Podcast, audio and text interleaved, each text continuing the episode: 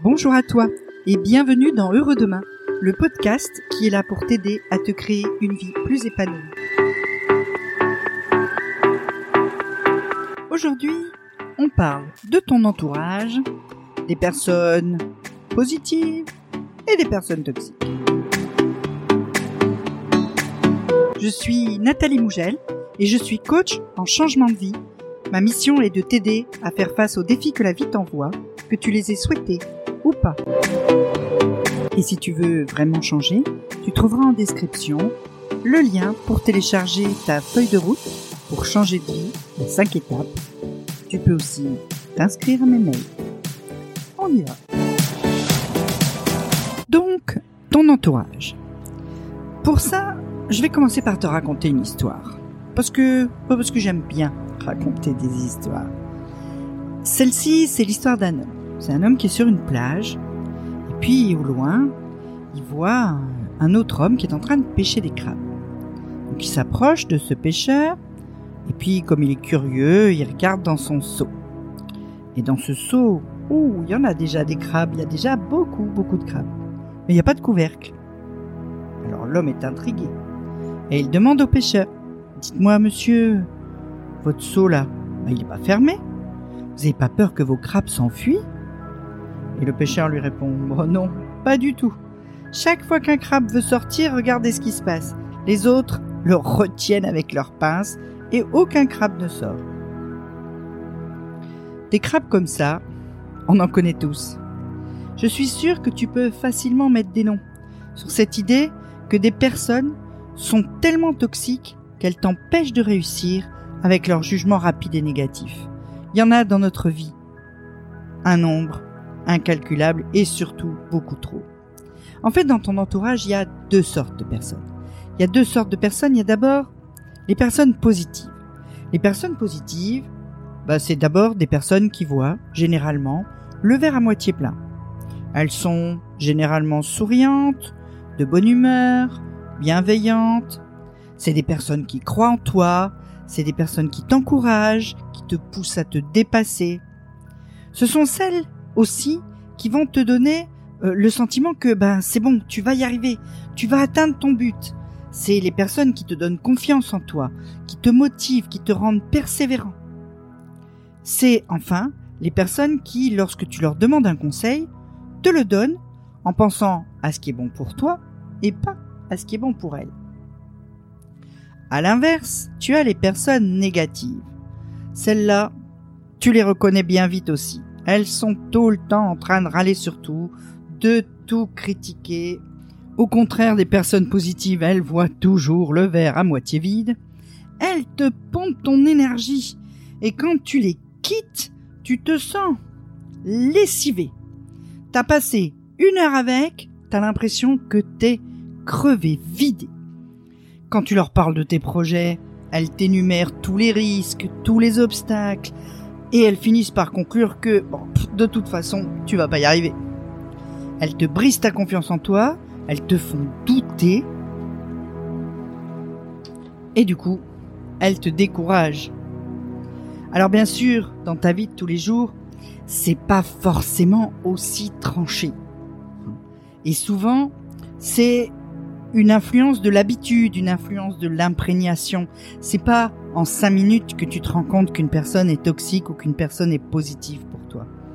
Mais à force d'entendre aller, à force d'entendre critiquer, à force d'entendre toujours quelqu'un, de voir toujours quelqu'un qui met le doigt sur ce qui va pas, au lieu de mettre en avant ce qui va, ben tu finis par intégrer ces pensées-là. Parce que le problème, c'est que ces personnes, qu'elles soient positives ou négatives, elles ont une réelle influence sur ta vie. Il y a euh, un écrivain qui a dit, il s'appelle Jim Rohn, hein, qui a dit que nous sommes la moyenne des cinq personnes que nous fréquentons le plus. Plus tu passes de temps avec quelqu'un, plus tu as tendance à lui ressembler.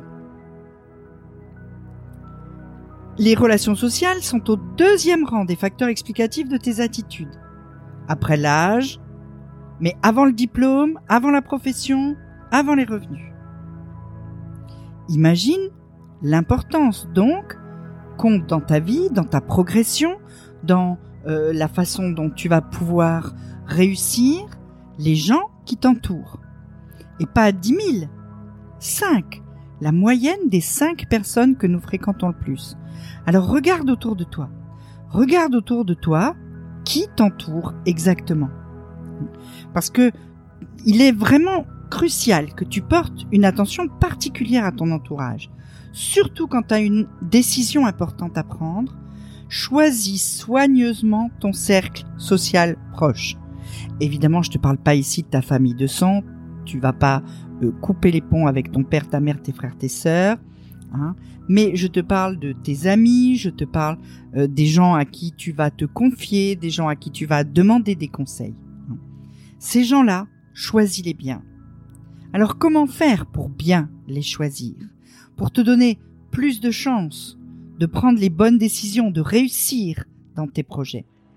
D'abord, première chose, essaye au maximum d'identifier autour de toi les personnes qui sont négatives. Celles que j'ai décrites en haut, hein, qui te critiquent, qui râlent, qui sont tout le temps dans le négatif.